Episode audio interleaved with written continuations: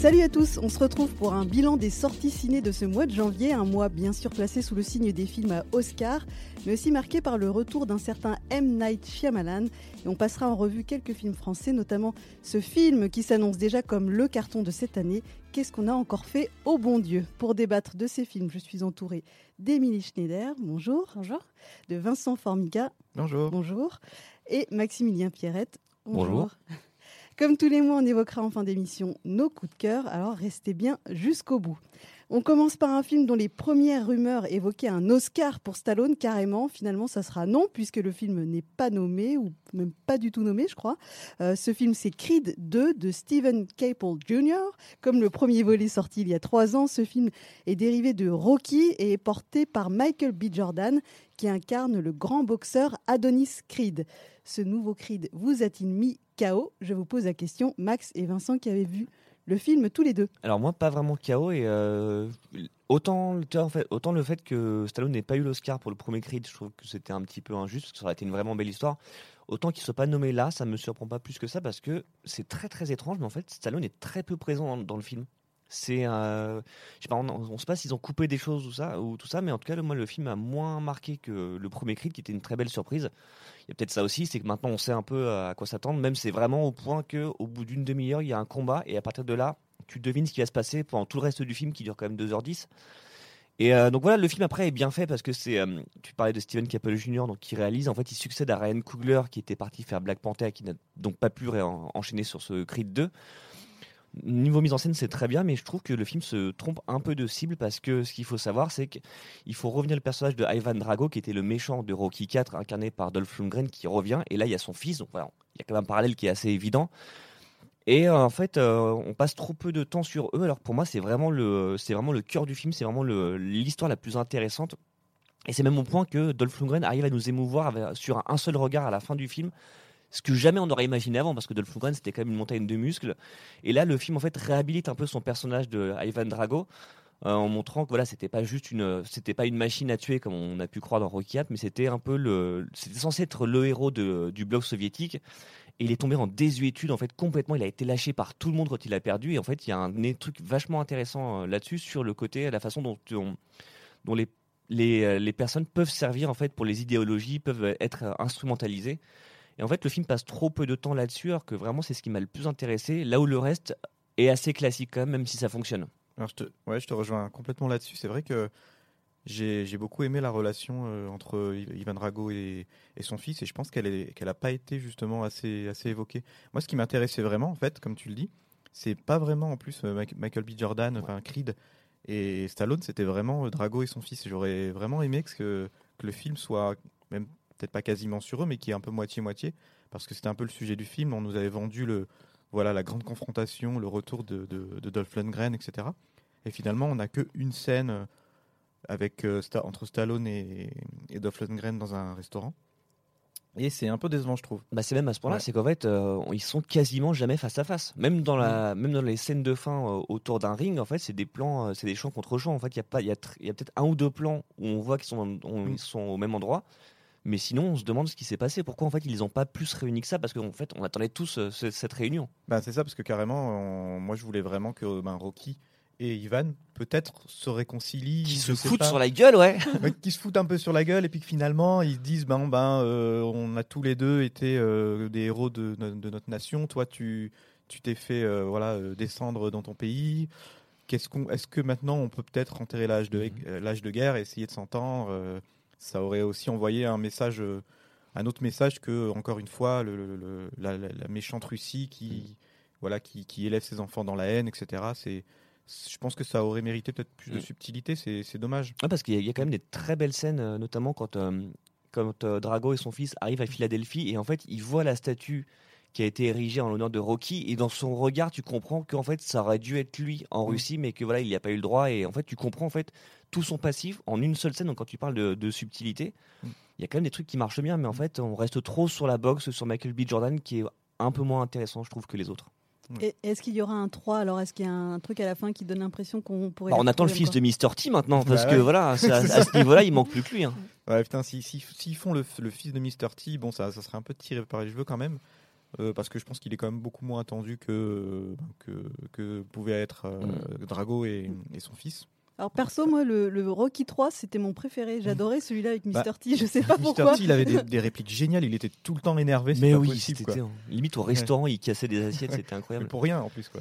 Bah après, il faut savoir quand même que Stallone a déclaré que Creed 2 était son dernier film en tant que Rocky. Donc voilà, si jamais il y a une suite, peut-être qu'il il en sera pas. C'est peut-être pour ça qu'on le voit mo- moins dans celui-ci aussi. Après, il faut savoir que quand il a fait Rocky Balboa, c'était normalement son dernier Rocky. Il est revenu sur Creed, donc Mhm. peut-être que voilà, il pourrait changer d'avis. Mais s'il y a une suite, ce qui est possible, ça pourrait être sans Stallone. Ouais, j'espère parce que de toute façon, la, la, la fin de Creed, en tout cas, est très belle comme elle est et laisse, euh, voilà, euh, je pense, euh, le, le personnage de Rocky, euh, enfin, il, laisse le personnage de Rocky de très belle manière. euh. C'est l'une des sorties événements de ce mois de janvier côté film français. Non, il n'est pas encore temps de parler du bon Dieu, ça sera dans un petit instant. L'événement de ce mois de janvier, c'était aussi Edmond. Edmond comme Edmond Rostand, auteur de Cyrano de Bergerac. Pourquoi un événement? Car c'est l'adaptation en long métrage d'un grand succès public et critique au théâtre. Un film d'époque, en costume, mais garanti sans poussière, emmené par une vaste distribution. Thomas Oliveres en tête. Alors, passer du théâtre au cinéma, Paris gagnant, avez-vous été emporté par cet Edmond Rostand? Émilie, c'est à toi. Alors moi, j'étais, euh, j'y suis allée totalement euh, vierge de toute information parce qu'en fait, je ne connaissais pas du tout euh, la pièce. J'en avais jamais entendu parler. Je suis une grosse inculte, je l'avoue, en théâtre.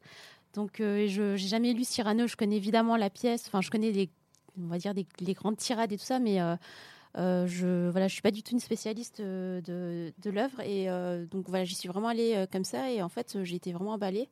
J'ai trouvé que on avait, on n'a pas l'impression que c'est du théâtre filmé, ce qui pouvait être un peu la, crainte qu'on pouvait avoir. Et j'ai trouvé ça très rythmé, vraiment. Enfin, le casting, il y a des, visages pas très connus. Enfin, je parle dans les premiers rôles. Thomas Oliveres, on le connaît, mais c'est la première fois qu'on le voit dans un rôle adulte. Et euh, je trouve que ça fait plaisir. Enfin, pour le coup, il, il est vraiment convaincant. On, on rappelle Thomas Oliveres, on l'a vu dans, dans le rôle de Spirou et Fantasio l'année dernière. On l'avait vu dans un petit rôle dans Intouchable aussi. Enfin, c'était un tout petit rôle, mais un rôle marquant. Euh, Dans Mon Poussin. Mon poussin, voilà. Ouais, c'est- un peu le roi des ados victimes en voilà, fait. c'est euh, ouais. Ouais, il fait, il- c'est aussi la victime de Raymond et Huguette dans Scène de ménage, je crois. Ah, d'accord. Ouais. Ah oui, c'est vrai, ouais. C'est- ouais. Donc, ouais, pour resituer, Donc Vincent regarde euh, scène de ménage, Oui. voilà. Il faut en retenir. C'est le fan de la rédac. Ouais. Ah, c'est lui Et euh, il y a aussi le. alors, je- pardon, je me souviens plus de son prénom, mais le fils de Michel Lève. Voilà, c'est Ah comme ça que Tom. je l'appelle, voilà. Ouais. Que je connaissais pas et qui est vraiment aussi. euh, Enfin, je trouve qu'il a un bon euh, tempo comique et tout. Enfin, il est vraiment. Il est très beau aussi. Oui. J'étais en train de te regarder. je parce que je vois que tu attendais que je dise ça. Euh, mais en fait, il ressemble un peu à Armie Hammer. C'est un peu le Armie Hammer français. en Bah, Ouais. C'est le fils de Armie Hammer et de, de Laurent Lafitte, oui. Enfin, et ah, en plus d'être celui de Michel. Mais... Et, euh, et euh, la nièce de Michel Boujna, décidément, je suis Ouais. désolée. Je, Lucie, Lucie. voilà. Tu Je nous testes, mais oui, on sait répondre. Alors qu'il ressemble moins du coup à, son Michel. oncle. Oui, voilà. C'est peut-être pour ça. Et euh, non, ouais, j'ai vraiment trouvé ça euh, super. Enfin, voilà, c'est. Et ce qui est marrant dans le casting d'ailleurs, c'est qu'il y a aussi, enfin on- là on parle des jeunes et c'est vrai qu'il y a des vraies découvertes. Et moi ça fait partie des choses que j'ai- que j'ai appréciées.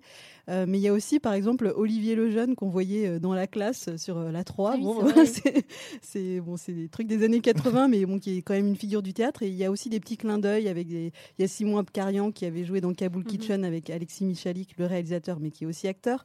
Euh, Il y a voilà, il y a Clémentine Sélarié, il y a. Mathilde Seigné, il y a un petit peu des, un peu des contre-emplois. Enfin, Ouais. le, le casting est assez malin parce que il y a, il y, a des, il y a des têtes d'affiche, mais il n'est pas forcément allé vers des, des trucs les plus évidents. Enfin, Thomas Oliveres dans ce rôle, c'était un peu un pari aussi. Donc c'est, ouais, c'est ça, en fait, c'est qu'il aurait pu vraiment taper sur des très gros noms, histoire de, euh, de transformer l'essai de sa pièce euh, au cinéma. Et je te rejoins totalement, Émilie, sur le côté, on, ça fait pas théâtre filmé, parce que comme la pièce a été écrite dans l'urgence, on ressent ce sentiment d'urgence dans la mise en scène qui est très dynamique, mais en même temps, on ressent aussi vachement le côté théâtral. Dans les répliques, dans le jeu de Tom Leb, en fait, on, on sent qu'il y a un côté très, euh, très, très, très théâtre, en fait, mais on n'a jamais l'impression de voir un, un théâtre filmé, poussiéreux, et c'est... euh, c'est très intéressant. Puis il y a un côté très euh, Shakespeare in Love aussi, puisque c'est de ce Mhm. qui. euh, Enfin. Edmond Rostand s'inspire vachement de, de ce qui lui arrive, de ce qu'il vit pour écrire euh, Cyrano. Donc en fait, le film est vachement méta là-dessus.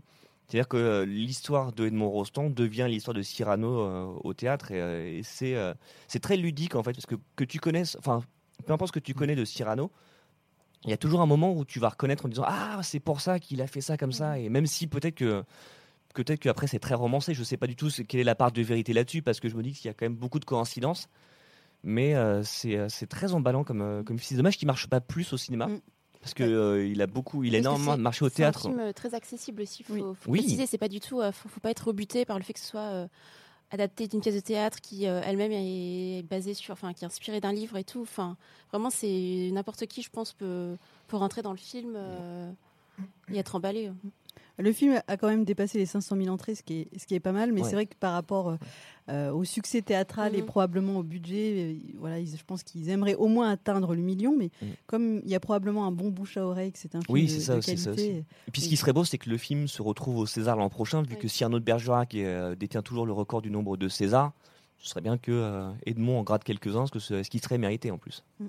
Et juste pour préciser par rapport euh, au côté euh, réaliste ou pas, euh, il faut pas y aller en tant que ouais, puriste de, de Cyrano de Bergerac parce qu'évidemment c'est très très romancé. Voilà, il y a plus un côté effectivement comme tu disais Shakespeare in Love où euh, ils ont voulu faire un truc un peu euh, à l'anglo-saxonne aussi, un Mhm. peu presque comédie euh, romantique. Bon là j'exagère un peu, mais hein, voilà, il y a vraiment de la romance et probablement que tout ça. euh, Ah oui, jamais ils prétendent d'être euh, un, un quasi-documentaire sur la, la création de, euh, de Cyrano. Et ce qui est, ce qui est très drôle aussi, c'est qu'à l'origine, Alexis Michalik voulait faire un film Edmond. Il n'a pas pu, donc du coup, il a fait une pièce pour montrer le, po- pour, euh, bah, pour quand même faire ça et montrer le potentiel. Et du coup, ce qui est drôle, c'est que maintenant, ça devient un film parce que sa pièce a marché, donc il a réussi à boucler la boucle. On passe au film qui va peut-être tout casser en ce mois de janvier. J'ai nommé Glace. C'est donc la suite et la fin de cette trilogie entamée par euh, M. Night Shyamalan avec Incassable puis Split. Ce film Glace a-t-il répondu à vos attentes? Vas-y Vincent. Alors, euh, Glass n'a pas vraiment répondu à mes attentes. J'ai été assez déçu en fait parce que je l'attendais beaucoup. Bah, un peu comme Creed 2. C'est deux des films que j'attendais le, plus euh, de 2019. Et en fait, euh, j'ai pas été vraiment emballé parce que je trouve que euh, Shyamalan cette fois euh, a un peu usé euh, la corde de son voilà de, tout ce qui fait son sel, le, le thriller, le côté twist, etc. Et là, il réunit euh, donc euh, il fait enfin il, termine enfin sa trilogie euh, entamée en 2000 avec Incassable. Et il, voilà, il, on retrouve Bruce Willis, on retrouve Samuel L. Jackson, et il le mélange avec donc le, le- les personnages de Split, c'est-à-dire Casey qui, qui était incarné par Anya Taylor-Joy et James McAvoy donc, qui incarnait ce personnage aux 24 personnalités. Et en fait, c'est c'est relativement euh, dommage parce qu'au début, on nous présente euh, le, quotidien de David Dunn, euh, donc, qui est incarné par Bruce Willis. On, le retrouve euh, 20 ans après. Il est toujours avec son, avec son fils. Il, maintenant, il a une, une société de sécurité et ils combattent ensemble un peu le crime. Son fils, c'est un peu, un peu le sidekick qui lui dit à distance Tiens, va là, il y a un crime qui se prépare, là, il se passe des choses bizarres. Et ça, c'est ça, c'est- vachement cool. Et comme on le voit dans la bande-annonce, ça dérive très vite vers euh, le, toute une partie en hôpital psychiatrique. Et là, du coup, on est beaucoup moins emballé parce que ça, le récit se fige. On a l'impression que ça bouge, voilà, que ça bouge pas, que c'est un numéro d'acteur que fait James McAvoy parce que c'est surtout lui qui, qui est impressionnant euh, dans ce film-là. Et euh, Bruce Willis et Samuel. Jackson font vraiment le service minimum. Bah, Samuel L. Jackson, encore ça, Bruce Willis, il en a vraiment plus rien à foutre. Parce Ouais. que autant sur les, sur les DTV tout pourris qu'il fait, où il vient juste enca- encaisser un chèque, tu dis bon qu'il va, qu'il fasse le strict minimum, à la limite le mec est cynique, il vient juste prendre son argent et il sait qu'il fait ça juste pour payer ses impôts. Là tu dis il a un rôle plus intéressant à jouer enfin, et vraiment, il en a mais rien à foutre, c'est hallucinant. Ils ont beau dire que son personnage est fatigué, vraiment on sent que le mec est absent et qu'il a qu'une envie, c'est de se barrer, alors que tu dis pour une fois que tu as un rôle intéressant à jouer, dans un film qui Mm. sort en salle, ce qui est quand même devenu rare avec lui, là tu sens que le mec c'est bon, il a, il a tourné la page du cinéma. Ouais, C'était sa chance euh, ouais. de le voir euh, revenir sur le grand écran et c'est vrai que il est vraiment effacé euh, et c'est assez dé- décevant. Donc euh, moi je suis un peu un, un peu partagée aussi comme Vincent. Enfin j'avais pas non plus une attente démesurée par rapport au film. J'étais plus curieuse qu'autre chose et euh, je trouve en fait je trouve le film assez déceptif. Enfin je, je pense que le film est fait va forcément décevoir parce qu'il y a une telle attente. euh, Enfin vo- voilà c'est censé cl- clore une trilogie qui est quand même assez ambitieuse. Je trouve le film pas forcément euh, passionnant à suivre parce que effectivement le rythme euh, dès qu'on est dans la partie euh, de l'asile c'est un Mm. peu ça patine un peu mais je trouve sur le fond ce que veut dire Shyamalan ça pour le coup je trouve ça passionnant enfin ce Mhm. que ce qu'il veut dire sur la pop culture sur les super héros Euh, je pense que sur ce coup-là, il a réussi à. Enfin, je pense qu'il a dit tout ce qu'il avait à dire sur ce sujet. Et en ce sens-là, c'est une bonne, euh, une bonne conclusion à sa trilogie. Mais c'est vrai que, en tant que pur film de divertissement, euh, on peut être frustré par, ce que le film a à offrir. moi, je suis complètement d'accord avec toi sur le, sur le fond. C'est vraiment. Après, c'est un sujet qui me passionne de base aussi, c'est-à-dire le, ce que les super-héros représentent dans la culture aujourd'hui. Il y, y a une théorie que j'aime beaucoup qui est en fait de dire que les super-héros aujourd'hui ce serait l'équivalent de ce qu'étaient les dieux grecs et romains euh, à, l'époque.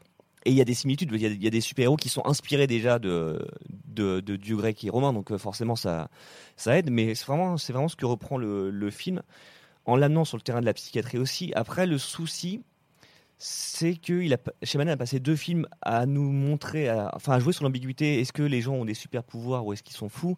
Il a tranché et là il en remet une couche, mais en fait on a déjà, on sait déjà en fait ce que ce qu'il veut dire et même dans sa mise en scène il le montre. Donc c'est un peu moins convaincant. Et après là où il y a là une des qualités du film, c'est que c'est que ça se passe, c'est qu'il a été fait quasiment 20 ans après Incassable, c'est-à-dire que maintenant les super héros c'est devenu vraiment un enjeu clairement pour les studios hollywoodiens. Donc son propos a un petit peu évolué et en même temps ce qu'il essaie de nous montrer, en fait, souvent avec les passages de Samuel Jackson qui, euh, qui un peu surligne ce qui, euh, ce qui se passe, tu te dis, on a, on, maintenant on connaît les codes, en fait, donc c'est pas la peine d'essayer de nous les montrer comme ça.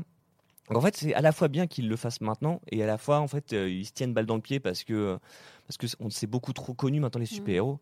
Mais vraiment, il, dit des choses très intéressantes sur ce que représentent les super-héros pour les gens, ce que, enfin, la place qu'ils ont maintenant dans la, dans la société.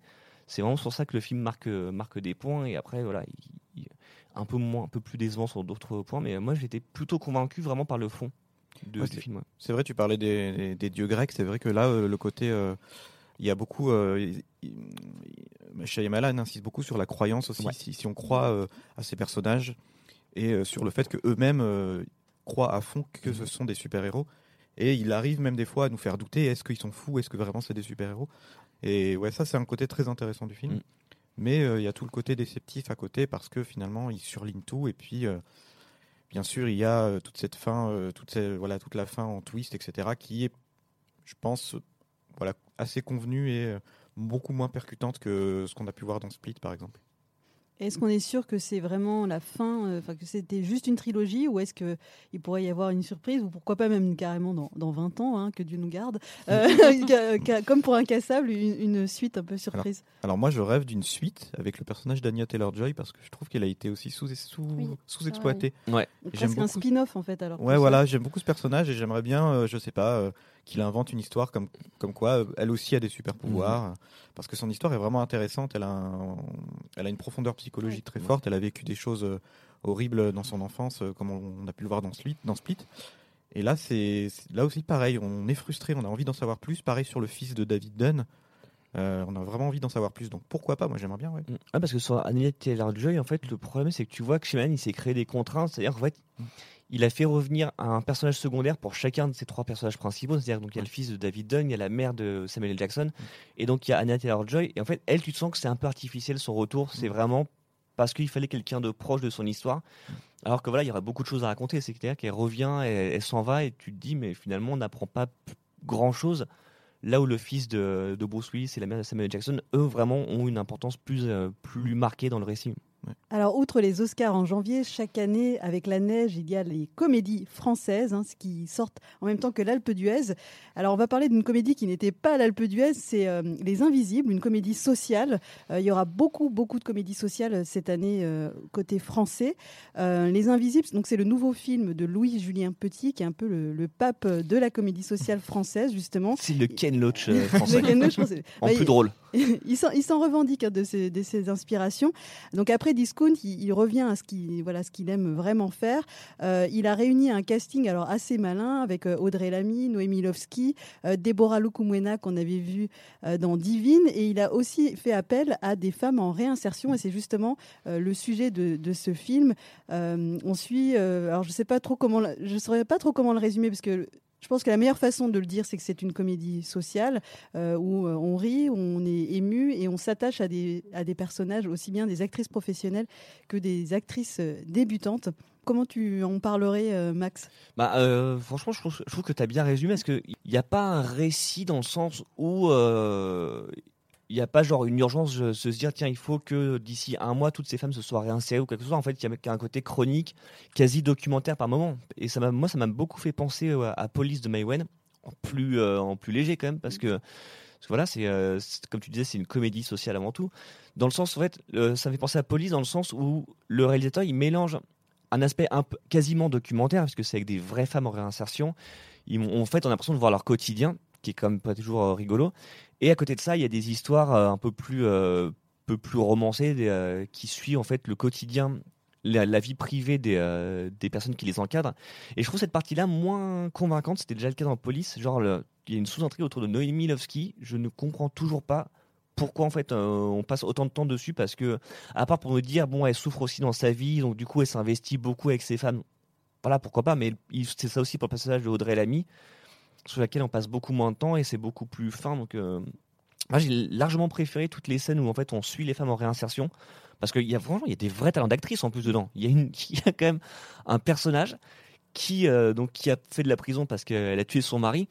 Et en fait, elle est, elle est très très honnête. En fait, elle peut pas s'empêcher à chaque fois de le dire quand elle a un entretien d'embauche. Et c'est toujours très drôle, quoi. Vraiment, les, les, femmes, il y a des vraies gueules de cinéma, il y a des vrais talents d'actrice. Dans, euh, c'est des vraies trouvailles en fait que qu'a fait Louis Julien Petit. Et moi, j'aime beaucoup plus ce côté un peu documentaire, même si on reste dans le côté un peu feel good, c'est-à-dire que leur, euh, leur quotidien est déprimant, mais à chaque fois, ils, tirent ça vers la lumière. Et donc ça, c'est un des, succès surprises de, ce, de ce mois de janvier. Je crois qu'on a dépassé les 800 000 entrées. Ah est-ce qu'il y a eu un peu un effet euh, gilet jaune, un côté un peu... On a envie de, de voir... Euh, un film plus social qui parle euh, voilà de d'autres euh, d'autres héros de, cinéma et j'ai oublié de citer Corinne Maziro qui est au casting qui est euh, notre capitaine Marlowe et qui bah, ses, films riment aussi avec succès voilà elle a réussi à, transformer l'essai oui, j'ai lu un article, une, interview de Corinne Maziro sur, dans Télérama où elle raconte son parcours.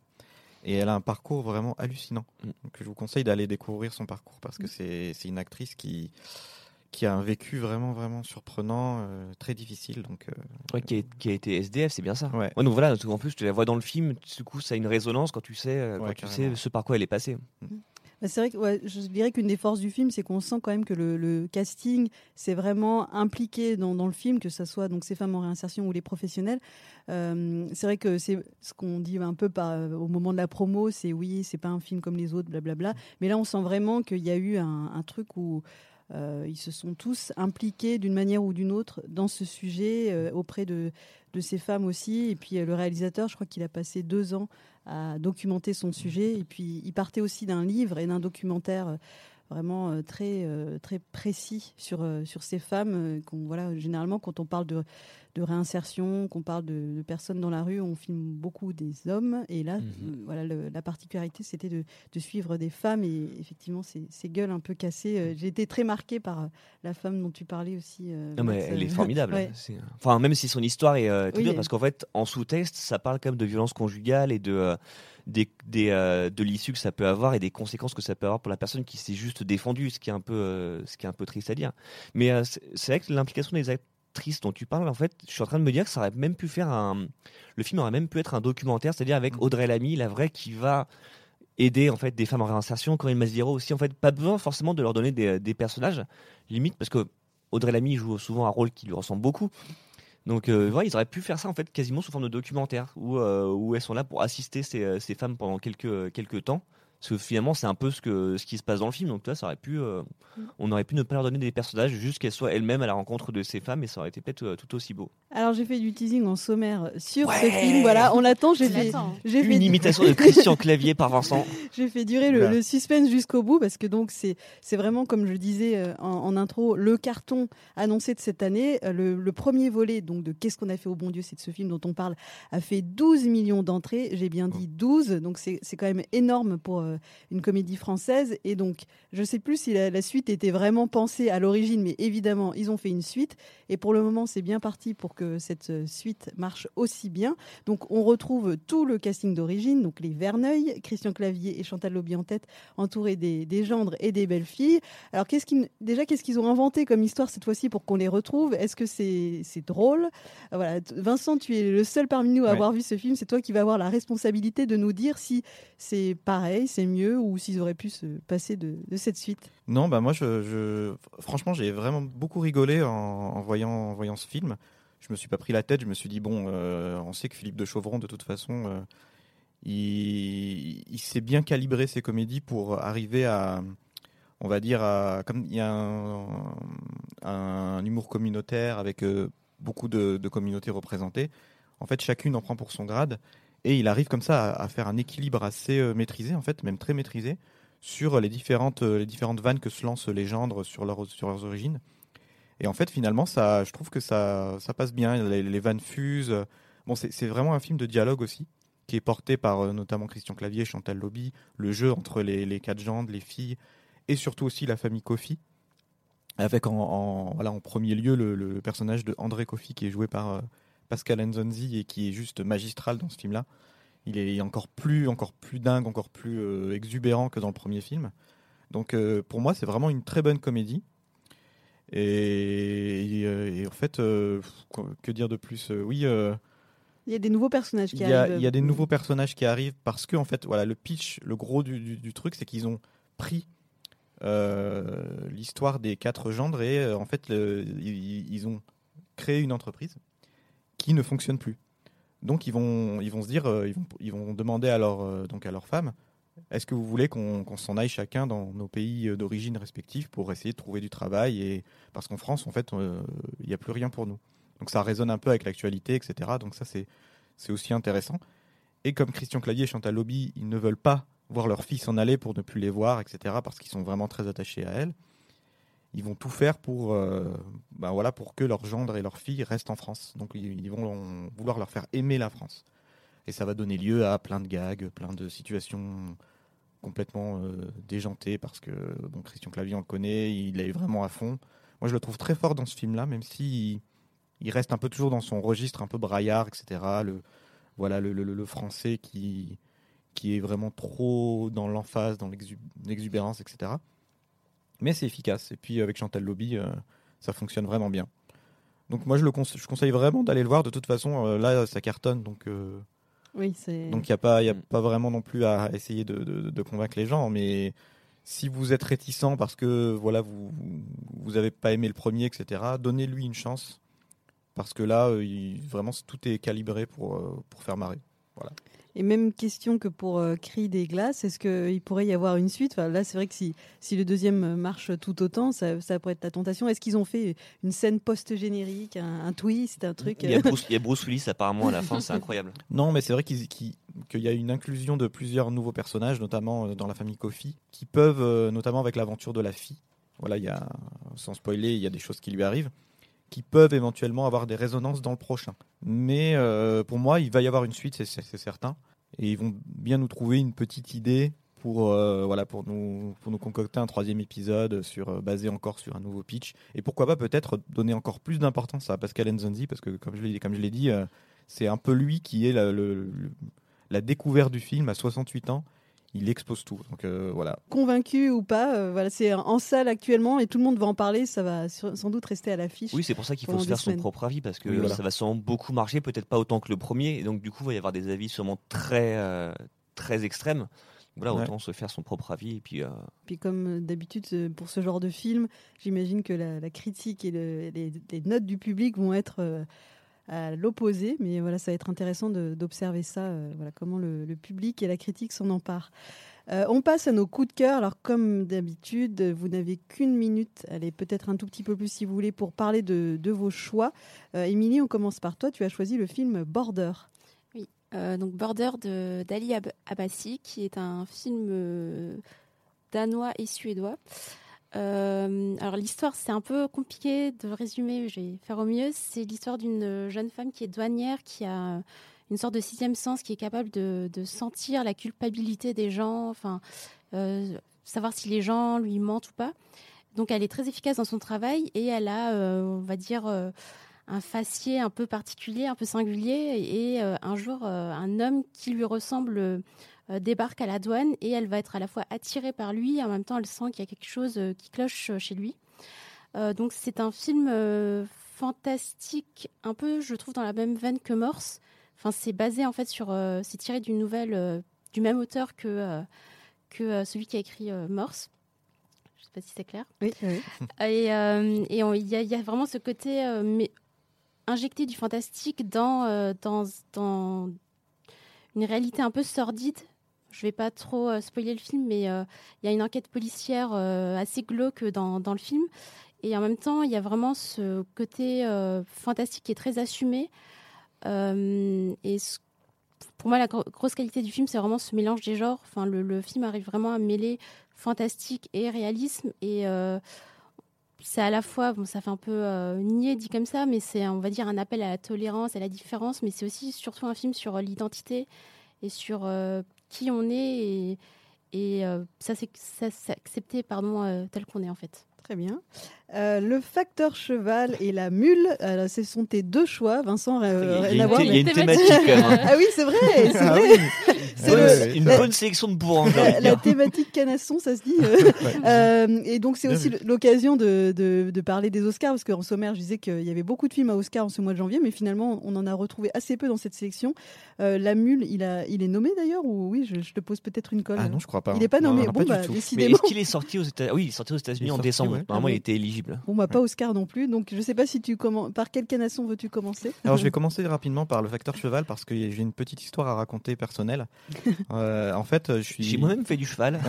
non, mais j'ai grandi dans un petit village de l'Isère qui s'appelle Roibon qui a une vingtaine de kilomètres d'Autrive. Autrive, c'est la ville où euh, a vécu le facteur cheval euh, entre 1850 et 1924. Je crois il est mort en 1924 à 88 ans. Je crois que c'était très, très rare dans, à cette époque-là de vivre aussi longtemps. Et en fait, quand j'étais en primaire, euh, donc dans ce petit village de Roibon, on nous racontait tout le temps l'histoire du facteur cheval parce que c'était l'attraction locale, c'était un héros de, un héros de la région. Pourquoi c'était un héros de la, de la région? Parce qu'il avait construit pendant 33 ans euh, le palais idéal avec des cailloux.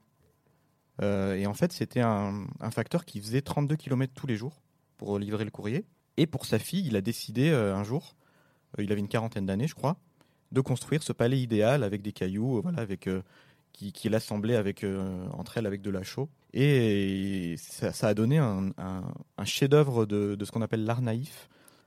Et c'est un truc absolument hallucinant qu'il faut qu'il faut vraiment avoir vu une fois dans sa vie. Nous, moi, j'y suis allé, je sais pas, cinq ou six fois parce que on était quasiment obligé d'aller voir cette attraction locale, mais c'était c'était fascinant.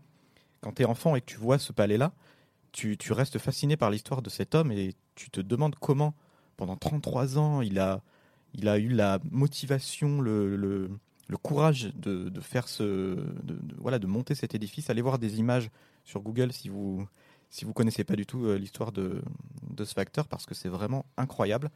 Et le film euh, donc avec Jacques Gamblin qui joue le facteur cheval est, aussi euh, j'ai trouvé moi extraordinaire parce qu'il a réussi à capter euh, l'essence d'un personnage ben, que finalement euh, on ne connaît pas trop, on n'a pas trop d'infos sur lui, euh, sur sa personnalité en tout cas, parce que ça a été un héros de la région dans ces années-là, mais sa personnalité était, c'était vraiment quelqu'un de, très discret. Et je trouve que Jacques Gamblin a trouvé une vraie, il, a mis une flamme dans son interprétation vraiment, vraiment, vraiment incroyable. Et donc, si vous connaissez pas du tout l'histoire, vraiment allez voir ce film. Il est formidable, il est émouvant. Euh, il y a Laetitia Casta qui, qui est dans un de ses plus beaux rôles. Je pense qu'il joue la femme du facteur cheval, qui est une femme euh, qui a accompagné son mari dans son, dans son projet-là, qui lui mettait pas la pression, sachant qu'il avait une personnalité de taiseux et quelqu'un de, voilà, de, très, de très réservé. Et ça m'a beaucoup touché aussi parce que ça résonnait aussi à mon, voilà, à mon enfance euh, dans cette, dans cette petite bourgade de l'Isère. Et ce qui était marrant, c'est qu'il y avait l'attraction locale de, donc de, du Palais Idéal, et à Roibon, il y avait l'attraction locale de la, une réplique de la Statue de la Liberté. Donc c'était, c'était voilà, on avait, euh, il y avait beaucoup de, à l'école, on nous, on, nous bassinait, c'est un peu, on était content de, de, savoir tout, voilà, de comprendre l'histoire à travers tout ça. Et donc c'était rigolo d'avoir ces attractions dans notre, dans notre région. ce, qui est, ce qui est intéressant, c'est que euh, je pense que c'est vraiment un truc de la région. Enfin, Ça a l'air d'être un, d'être un, un, monument pour le coup euh, quand on habitait dans le coin. Mais après, euh, moi personnellement, j'en avais jamais entendu parler. C'est vrai que le, le, film peut à la fois plaire à ceux qui connaissaient et puis ceux qui veulent bah, découvrir. Carrément, parce qu'aussi c'est un monument, c'est classé monument historique. C'est quand même quelque chose qui qui est aussi connu, surtout bah, pas mal connu dans le monde, comme dans, le film il nous le montre. Il y a beaucoup de gens qui viennent pour euh, découvrir ce palais complètement dingue. Et c'est dommage que justement il soit un peu, il soit pas si connu finalement en France en fait, à part dans la région. Et donc c'est bien que ce film euh, mette la lumière sur le sur le parcours de cet homme-là qui est euh, qui est un homme juste hallucinant, je pense, un, héros de un, un héros simple. Et c'est très beau.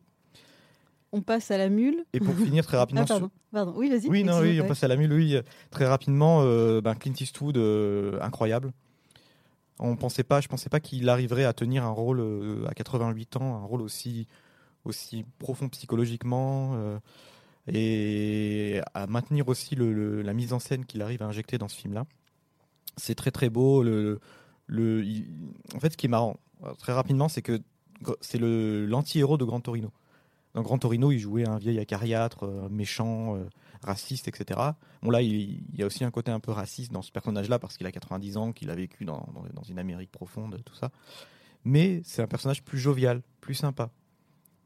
Et donc on est, on s'attache on, beaucoup plus, on s'attache beaucoup plus à lui. Et euh, on suit son parcours dans, voilà, en fait, c'est c'est une mule pour les cartels de la drogue de San Fran, de, des cartels de mexicains. Et petit à petit, euh, il va, voilà, il va, il va s'enfoncer un peu là-dessus parce qu'il a des problèmes d'argent, il a des problèmes avec sa famille, il faut qu'il, il faut qu'il, il faut qu'il subvienne un peu à certains besoins.